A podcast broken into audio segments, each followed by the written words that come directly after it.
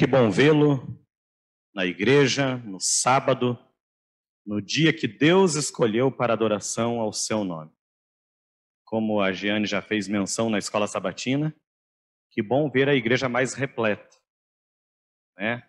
Se estamos no momento que as autoridades estão permitindo alguns retornos, que façamos a nossa parte retornando. Então, a gente que está aqui da frente, é uma alegria mesmo ver a igreja mais cheia. E que possamos continuar, enquanto a coisa estiver legalzinha, adorar a Deus, que é o que nos resta. Que bom que você veio mesmo. Feliz sábado para você, você que nos acompanha pelas redes, Zoom, Facebook. Que Deus também possa derramar uma bênção especial sobre você, sobre o teu lar, sobre tua família. Amigos, inspirado aí pelo um novo começo, que é o tema do nosso final de semana de oração, embora continuará à noite com o pastor Joel. Eu gostaria de falar nesta manhã de um personagem bíblico que tinha tudo para dar errado. Não sei se você já conheceu alguém assim. Sabe aquele tipo de pessoa que quando ele acerta coisinha, você diz, eu não acredito. Nossa, mas fulano, filho de fulano, é, sabe aquela pessoa que nem de um lado nem do outro todo mundo espera o pior. Nós vamos falar de um personagem que ninguém esperava nada dele. E a ideia da mensagem desta manhã é que eu e você possamos ser provocados para entender que nas mãos de Deus não interessa a nossa condição. Deus nos chama do jeito que estamos. O que é preciso eu e você fazermos é aceitarmos o chamado. Deus nos mudará. Jesus e seu Santo Espírito nos convencerão a ter uma atitude e comportamento diferente. Mas não podemos usar como desculpa o não estar pronto. Na igreja está cheio de gente que não está pronto. Alguns chamam a igreja de um hospital. Eu, particularmente, gosto desta comparação. E se você já foi num hospital, você sabe do que eu estou falando. Nós não estamos na nossa melhor performance num hospital. Então aqui é lugar de pecador. Santos no sentido escolhidos para um papel especial, mas pecadores, carentes da graça e misericórdia de Deus. E para começarmos a nossa aventura nesta manhã pela Bíblia, pela Bíblia Sagrada, gostaria que você abrisse seu livro. Um tempo atrás a gente podia dizer o seu livro de capa preta, hoje já não dá. Então, abra a sua Bíblia de papel ou virtual no livro de Juízes, capítulo 11.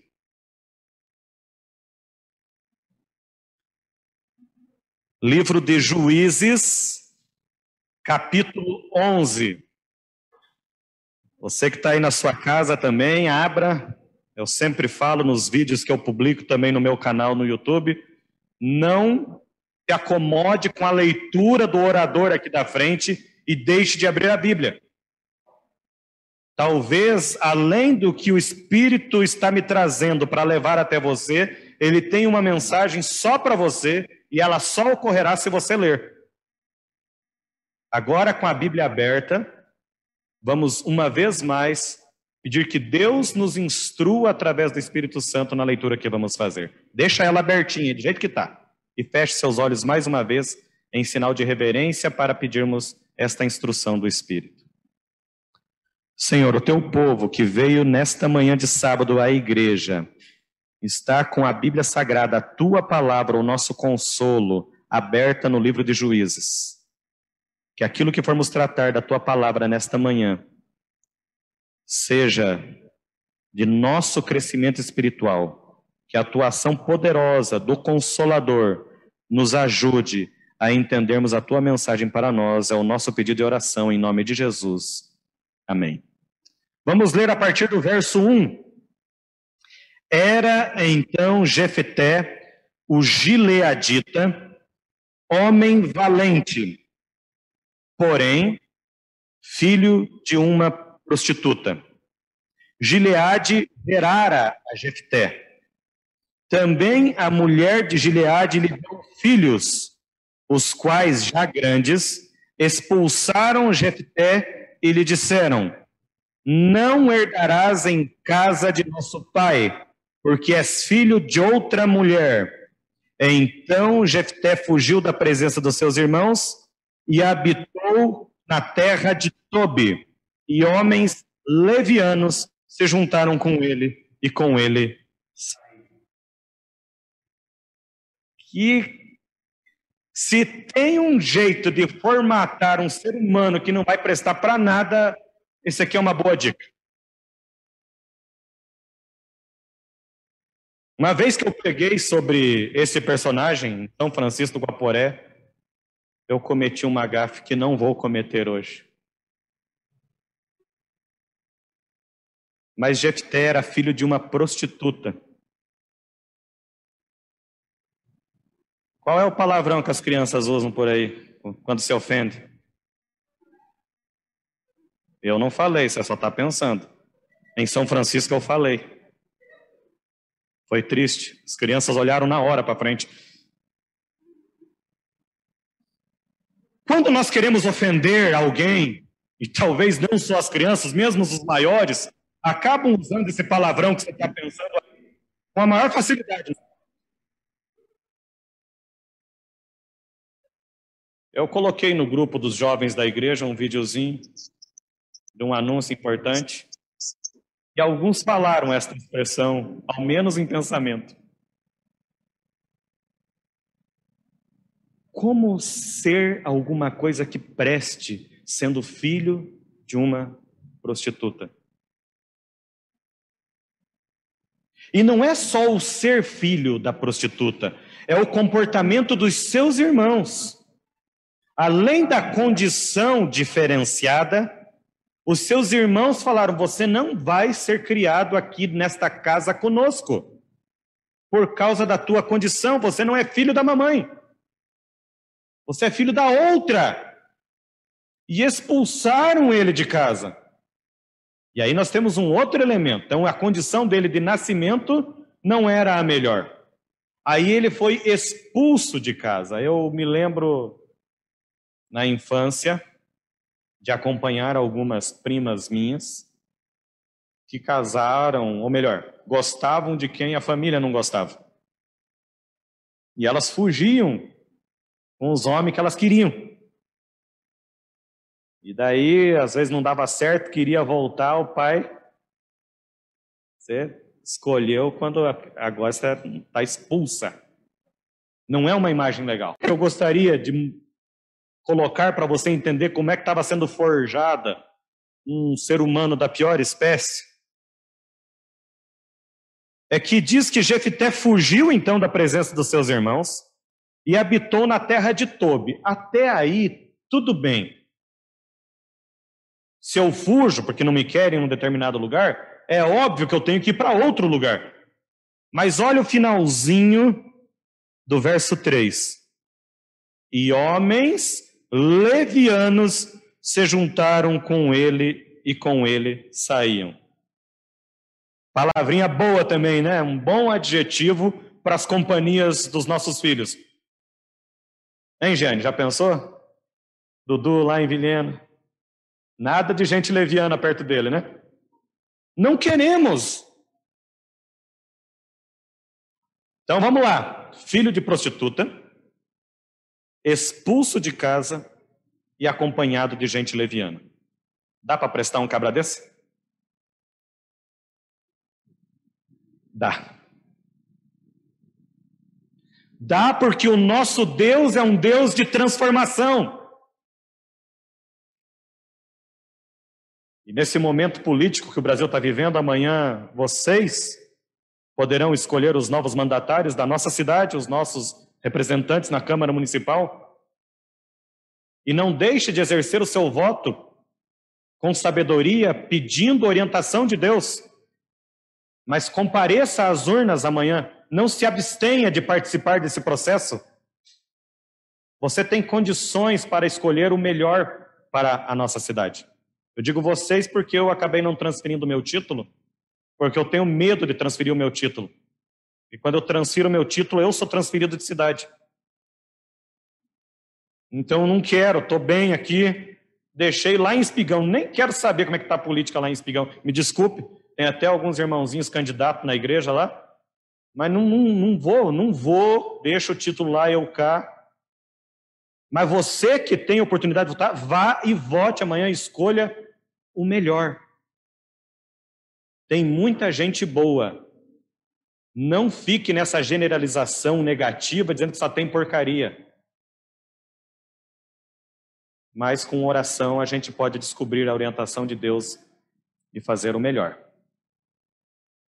Eu falei que a gente tem que aproveitar o momento político para fazer uma distinção que é muito comum acontecer quando a gente fala de política, revolução. Movimento sem terra, movimento sem isso, sem teto, é a turma da revolução. Isso não é de Deus, não. Deus é o Deus da transformação individual que muda o coletivo. A revolução ela é o contrário. Ela convence o coletivo esperando a transformação individual. Conseguiu raciocinar comigo? Revolução não é de Deus. Porque Deus chama pessoas. Ele transforma pessoas e estas pessoas transformadas mudam a sua realidade e das pessoas que estão ao seu redor. E isso envolve a realidade da igreja, isso envolve a realidade da família, isso envolve a realidade da nossa cidade. Então acredite menos na revolução e entenda que você tem papel importantíssimo na transformação.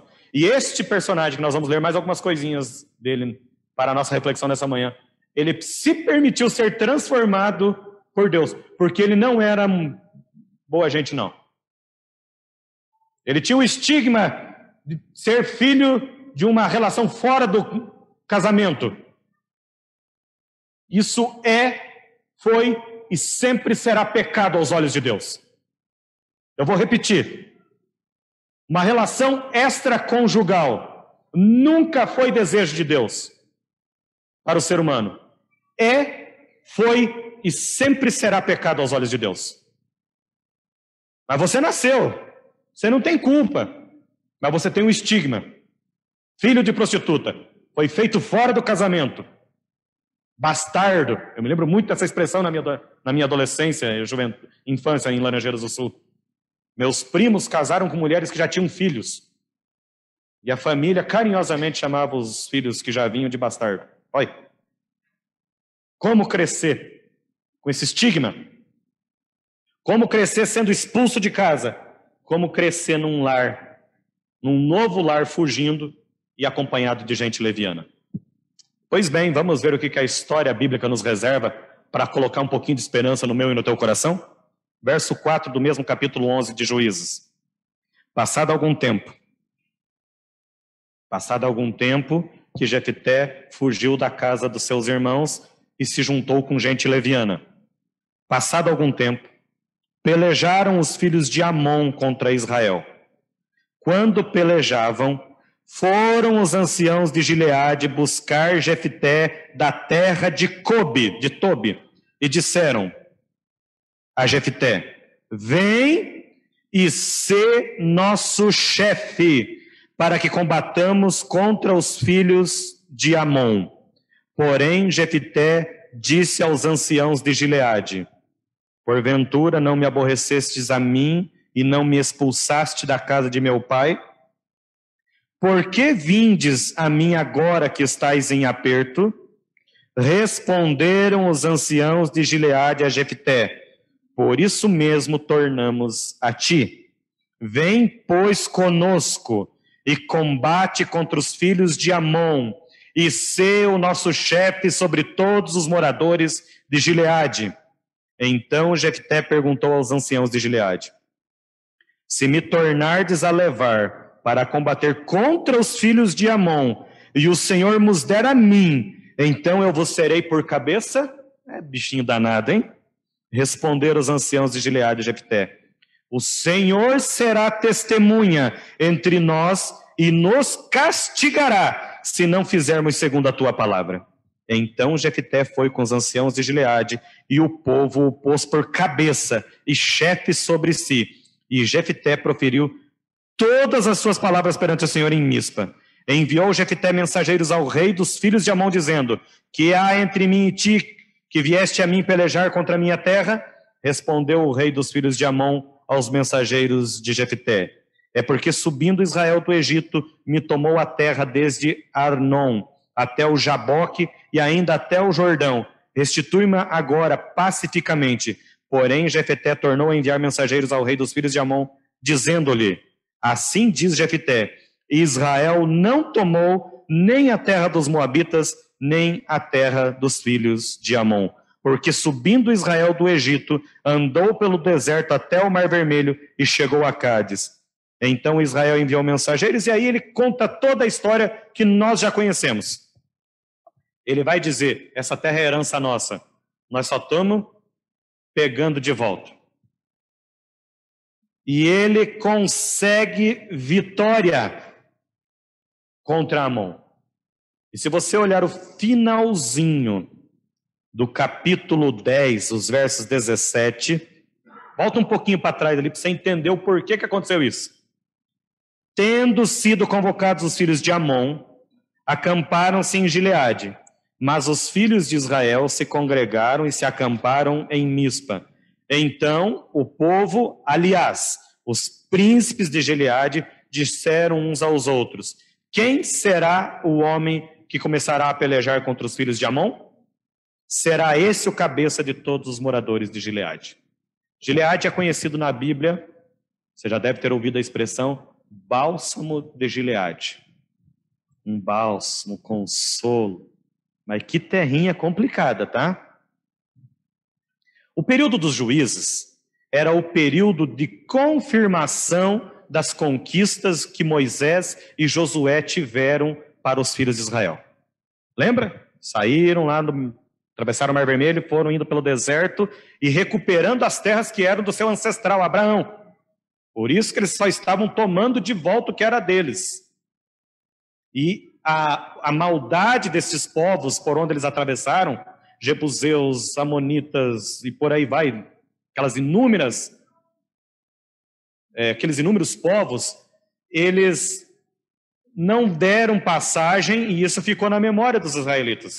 E Deus foi fortificando eles, eles foram crescendo mesmo no período dos juízes, apesar de conturbado em muitos aspectos, eles foram sacramentando as suas conquistas. Só que já não tinha mais um Moisés, já não tinha mais um Josué, que concentravam a liderança de todo Israel num homem só. E as tribos, tribo é muito forte, gente. Que mostra uma prova, para você ter uma ideia disso, são os indígenas no Brasil, né? Em vez de nós falarmos índios no coletivo e entender como classe, é muita coisa. É Maué, Cinta Larga, Suruí, só falando de alguns de Rondônia, né?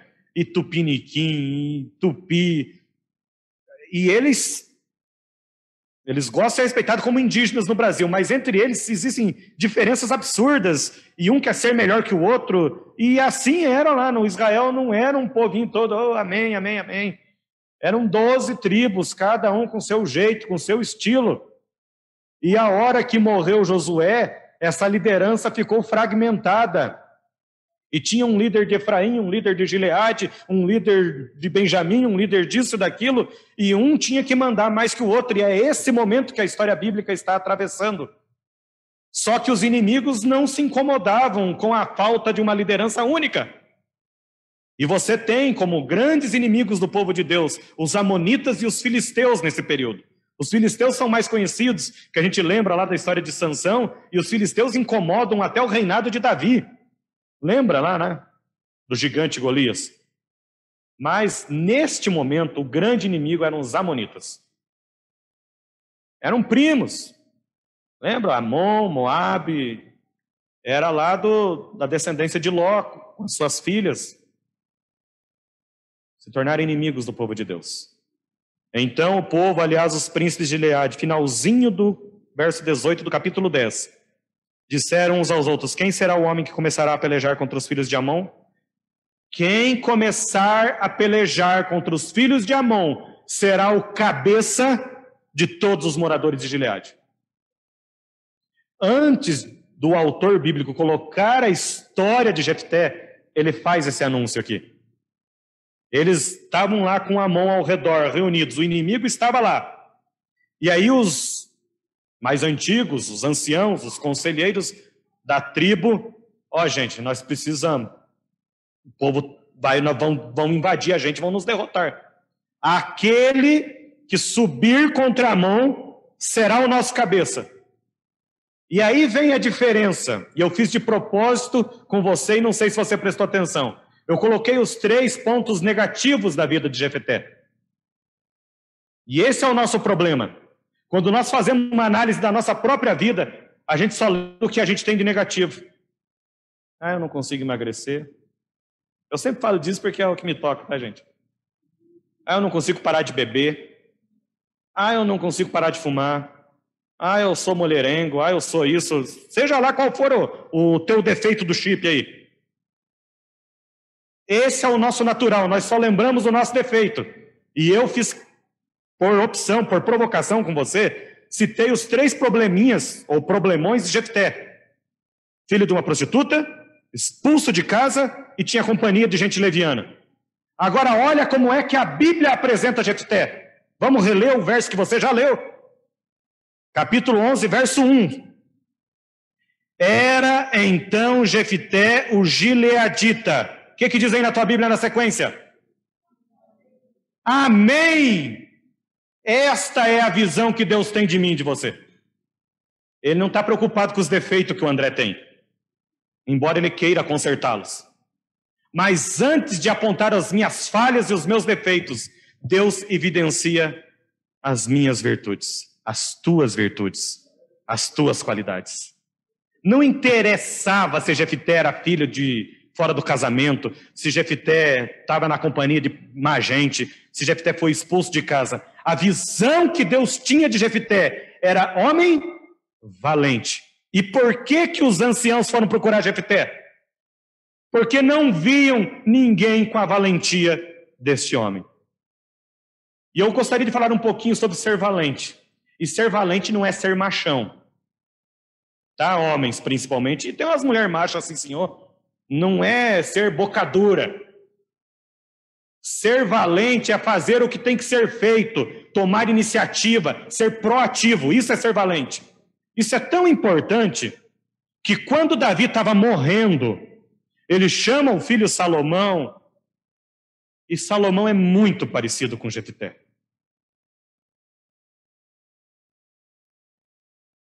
Só não aconteceu com Salomão algumas coisas porque Davi tinha a autoridade que Gileade não tinha. Salomão era filho de quem? Batseba.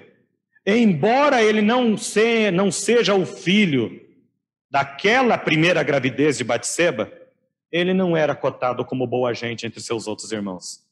Você é filho da Kenga, da que veio depois, de um pecado que o papai cometeu fora do casamento. Salomão não tinha tinha a mesma experiência do GPT. Não era querido na sua casa. Insisto, Salomão só não foi expulso de casa porque Davi tinha autoridade, mas a vontade de seus irmãos era, ó, casca fora aí para algum reino qualquer. Aqui não é para você não. E acredito eu, não é a Bíblia, tá, gente? Entendam quando um orador, eu acredito, que Salomão teve muito trabalho para ter boa companhia no reino de Israel. Porque ele era deixado sempre de lado. porque eles temiam que o seu pai o indicasse para ser rei, o que de fato aconteceu. Pois no leito de morte, Davi com Salomão, e você encontra isso ali no livro de Reis, ele dá um conselho único para o seu filho, e o repete uma, duas, três, quatro vezes: Sê valente, seja homem, meu filho. Esse é o segredo. E quando eu digo seja valente, seja homem, seja mulher, é saiba o teu papel, saiba por que, que você está na história, entenda a função que você tem no mundo e faça a parte que te corresponde, como diz a lei do desbravador. Todos nós, ninguém está aqui por acaso e distravio, bagagem extraviada, não. Você tem uma função, mas quem tem que descobrir é que se você não descobrir a tua função, alguém vai dar uma função para ti. E aí entram os levianos, aí entram as expulsões de casa, aí entra a vida de coadjuvante que ninguém quer. Seja valente e as pessoas te chamarão para você ser cabeça. Jefté venceu os amonitas. Você pode acompanhar aí no restante dos onze, consolidou o seu domínio. E ele ficou tão feliz que Deus deu essa vitória para ele, que ele fez um voto. E esse voto é controverso na Bíblia para quem já conhece a história. Eu gostaria de lê-lo com você no, a partir do verso 29 do mesmo capítulo 11. Então o Espírito do Senhor veio sobre Jefté, o espírito, o homem que andava com gente leviana, agora tinha o espírito do. É só Deus para fazer essa transformação. O espírito do Senhor veio sobre Jefté, e atravessando este por Gileade e Manassés, passou até Mispe de Gileade, e de Mispe de Gileade passou para contra os filhos de Amon. Fez Jefté um voto ao Senhor, cheio do espírito. Presta atenção. A leitura bíblica é feita de detalhes, não é passando assim, cheio do espírito, indo guerrear, ele fez um voto ao Senhor e disse: Se com efeito me entregares os filhos de Amon nas minhas mãos, quem primeiro da porta da minha casa me sair ao encontro, voltando eu vitorioso dos filhos de Amon, esse será do Senhor e eu o oferecerei em holocausto. Quem nunca fez uma promessa atrevida para Deus? Cheio do Espírito.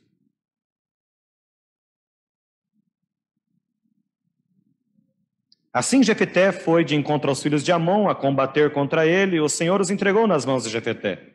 Este os derrotou desde Aroer até as proximidades de Minite, umas 20 cidades ao todo. O homem era guerreiro cabeça mesmo, valente.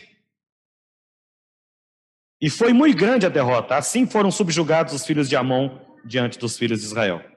Vindo, pois, Jefité a Mispa, a sua casa, saiu-lhe a filha ao seu encontro, com adufes, com danças, comemorando a vitória na guerra.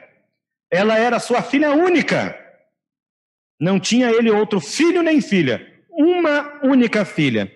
Quando a viu, rasgou as suas vestes e disse: Ah, filha minha, tu me prostras por completo, tu passaste a ser a causa da minha calamidade, porquanto fiz ao Senhor e não tornarei atrás. E ela lhe disse: Pai meu, fizeste voto ao Senhor? Faz, faze, pois, de mim, segundo o teu voto, pois o, tem, o Senhor te vingou dos teus inimigos, os filhos de Amon. Mas ela disse uma coisinha: Mas, pai, concede-me isto.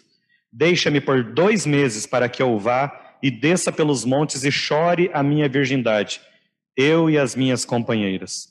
Consentiu ele, vai, e deixou-a ir por dois meses. Então se foi com ela, com as suas companheiras, e chorou sua virgindade pelos montes. Ao fim de dois meses, tornou ela para seu pai, o qual lhe fez, segundo o voto por ele proferido. Assim, ela jamais foi possuída por varão. Daí veio o costume em Israel de as filhas de Israel saírem por quatro dias de ano em ano a cantar em memória da filha de Jefité, o gileadita. Que história doida!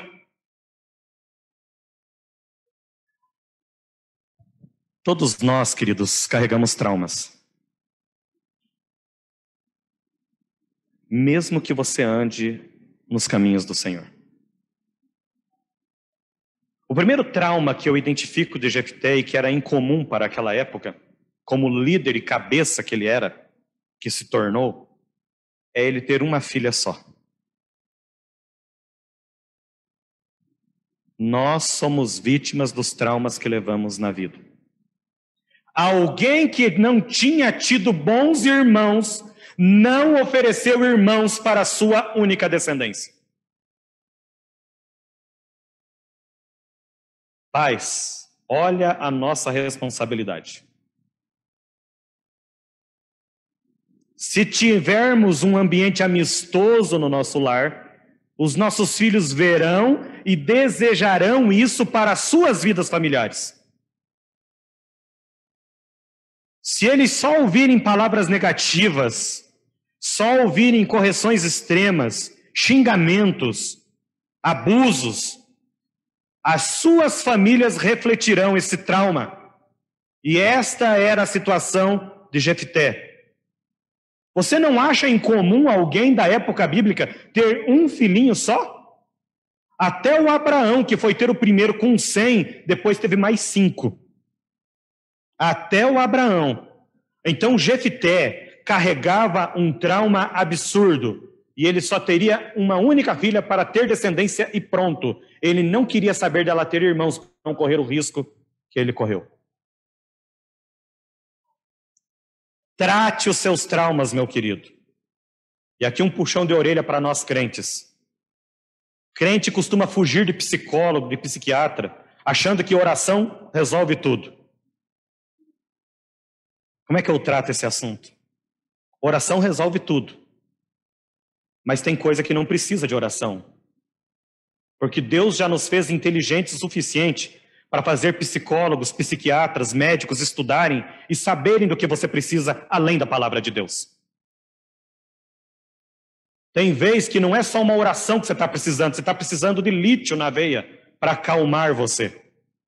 E que isso quem vai dar é um profissional de saúde. Reconheça os seus traumas, meu irmão, minha irmã que veio na igreja nesta manhã e você que está nos assistindo.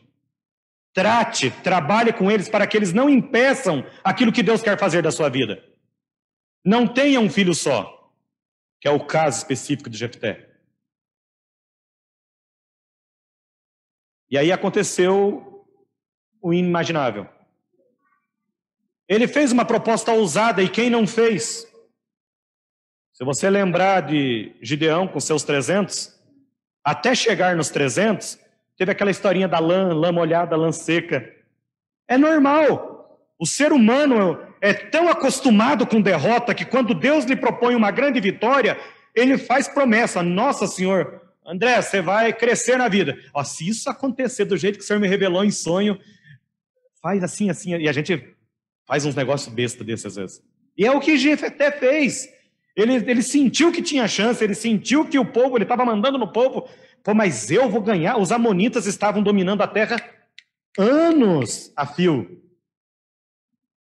Aí ele teve que fazer uma proposta. Ó, se o senhor me der a vitória, a primeiro, o primeiro ser que sai, e não condenem Jefté.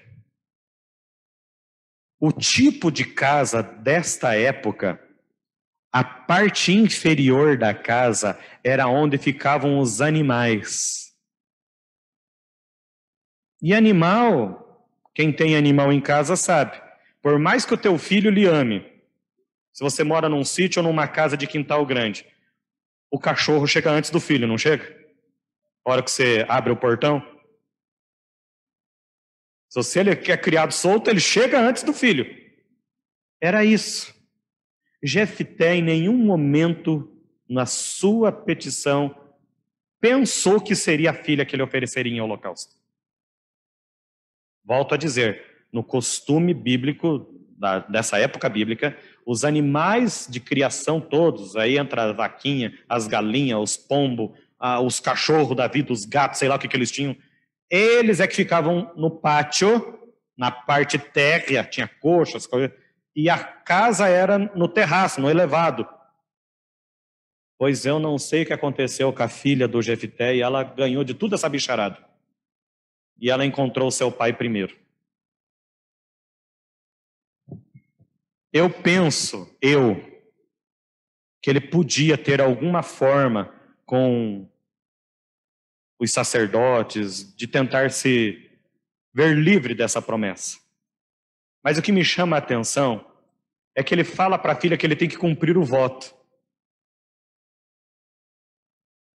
E assim como Isaac, a hora que recebe a notícia de Abraão, que ele vai ser oferecido em sacrifício, ele não reage contra o seu pai que já era idoso.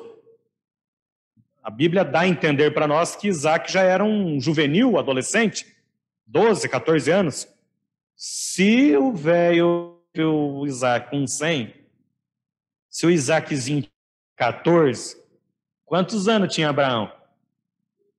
114, por aí.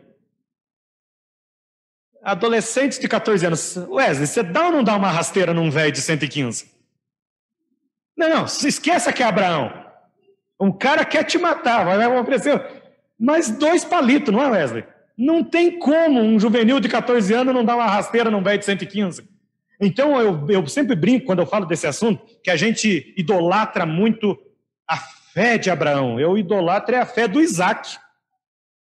Que Abraão era amigão de Deus, já estava com cento e poucos anos, tinha tido de tudo, era rico pra caramba. E a minha vida está começando, pai. Que fé que Isaac tinha. É a lição de hoje que nós recapitulamos. Fé transmitida por quem? Pelo seu pai. Ô pai, é uma doideira isso que você está pedindo, mas eu sei do relacionamento que o senhor tem com Deus. E eu temo, eu amo, eu louvo esse mesmo Deus. Tudo feito, certinho. Bora, amarra aí. Que seja rápido. Pois a filha de Jefté, fé padrão Isaac. Pai, cumpra o que o Senhor falou. Só me deixa chorar minha virgindade dois mesezinhos aí com as minhas amigas. Expressão é porque a maior bênção que uma mulher podia receber das mãos de Deus na história bíblica era o de ser mãe. E quanta gente hoje nem querendo isso, hein? Deixando para depois, para depois. E ela foi chorar dois meses, algo que ela não poderia ter. Alguns sugerem que, tentando achar que ele não matou a filha em holocausto, em sacrifício, e dizendo que ele isolou ela, baniu ela para não sei onde. Eu respeito quem pensa assim, tentando dar uma humanizada na Bíblia, do nosso jeito, mas diz que na época antiga se fazia isso de ano em ano a cantar a memória da filha de Jefté. A gente não canta a memória de quem fica vivo. Por mais absurdo que te pareça, esse homem cumpriu o voto que ele fez ao Senhor. E não foi tido em falta isso para ele. Nós temos muito ainda que conhecer do nosso Deus. E sabe como é que eu endosso isso? Para nós concluirmos? Abra sua Bíblia em Hebreus. Tem dois camaradas ali para mim que não era para estar, tá, mas está. Hebreus capítulo 11. verso 32. É o capítulo dos heróis da fé. Hebreus capítulo 11, verso 32. E que mais direi? Ou seja, muito provavelmente o apóstolo Paulo, não temos prova inequívoca, mas a grande maioria dos teólogos, dos doutrinadores aí, entende que tem uns 90% de chance de Paulo ter escrito Hebreus. Mas pouco importa quem escreveu, o que importa é a mensagem. O autor dizendo, ele já estava falando de fé, de fé, de fé, um bocado, e como quem diz, para convencer o leitor, ele chega e diz: Ó, que mais direi? Certamente me faltará o tempo necessário para referir o que há a respeito de Gideão, o homem da lãzinha seca, que a gente acha que era duvidoso, galeria da fé. Baraque, aquele que deixou Débora ser mais famoso que ele, parecia fraco, está na galeria da fé. Sansão. O Sansão. Tá aqui também aquele um que tem gente que chama ele de suicida. Diz que os suicidas não vão para o céu. Tome tento, meu irmão. Você não conhece como é que é o relacionamento das pessoas com Deus. Sansão está na galeria dos homens da fé. E depois quem que vem? O nosso filho de prostituta está aqui. Jefté. O homem que ofereceu a filha em sacrifício. E olha com quem que ele está acompanhado no mesmo versículo. De Davi e de Samuel. Tá bom para você ou você quer mais? Eu tenho um outro sermão que eu uso Jefté como personagem, que o título é bem melhor que a encomenda. O título da mensagem. Querida igreja, queridos amigos que estão ouvindo esta mensagem. Deus é o Deus de transformação. Mas nós, infelizmente, somos tentados, do jeito que fomos criados, a querer formatar Deus do nosso jeito.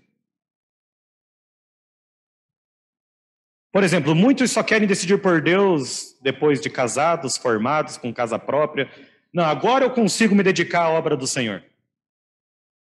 E sempre deixa para depois se, dedicar e às vezes morre antes. Nós sempre queremos moldar até o nosso trabalho a Deus do nosso jeito. Você sabe quanto tempo Jefté foi juiz em Israel e morreu?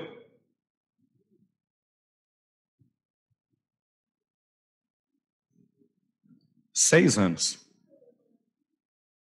Tainara, pensa. Você está fazendo direito. Cinco anos de curso.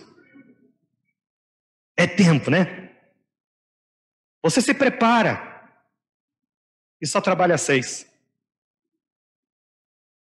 É o nosso sonho para qualquer coisa. Só estou dando o exemplo dela, mas pensa aí você.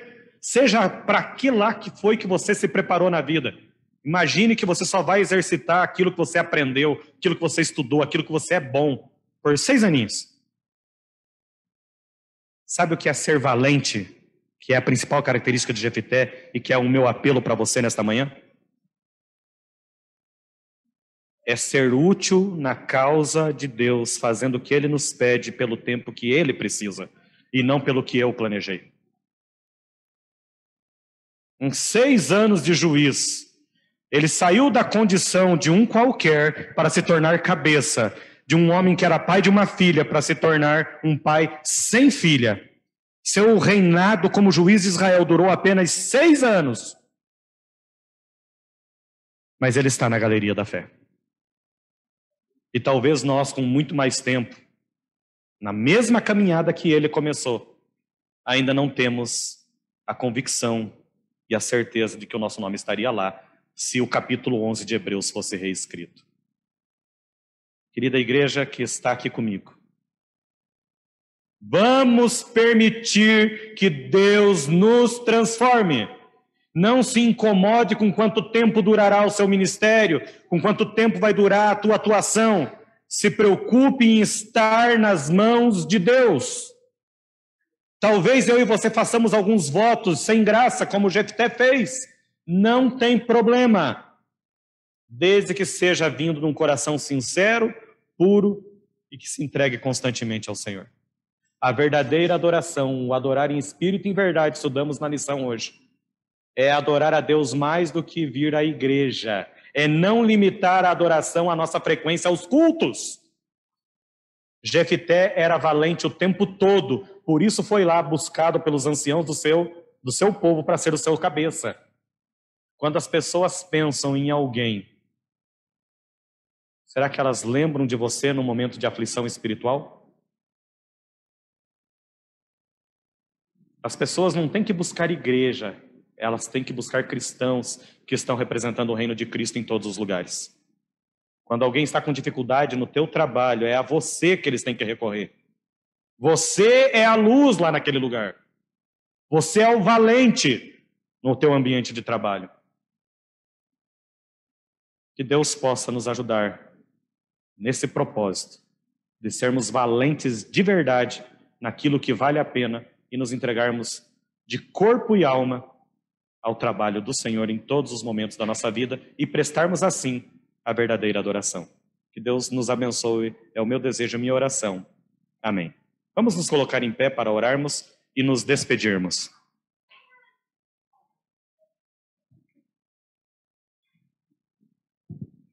Senhor nosso Deus, não tem como lermos um pouquinho da história de um homem como Jefté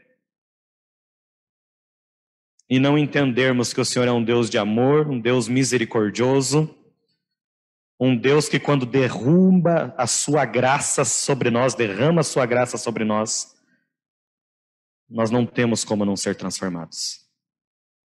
Ajuda-nos, Pai, a entendermos que o Senhor não está preocupado do que somos e como estamos, mas naquilo que nós podemos nos tornar, que o Senhor pode nos tornar. Ajuda-nos a entregarmos também do nosso lado tudo em tuas mãos. Que o nosso viver seja totalmente dedicado e entregue a ti e à tua soberana vontade. Despede-nos em paz agora aos nossos lares. Traz-nos de volta à noite para a continuidade do nosso final de semana com Deus do reencontro, começando de novo o recomeço. E abençoa-nos a ter cada vez mais prazer de estar na tua companhia aqui na igreja, mas de não deixarmos de ser luz para as pessoas que ainda não te conhecem em todos os outros ambientes em que estamos. Que as pessoas nos procurem porque identificam em nós homens e mulheres valentes e de fé, que terão sempre uma boa palavra para ministrar em qualquer situação. Que sejamos essas suas luzes espalhadas ao redor da cidade do Colorado. É o meu pedido e a minha oração em nome e por amor de Jesus. O fazemos. Amém, Senhor.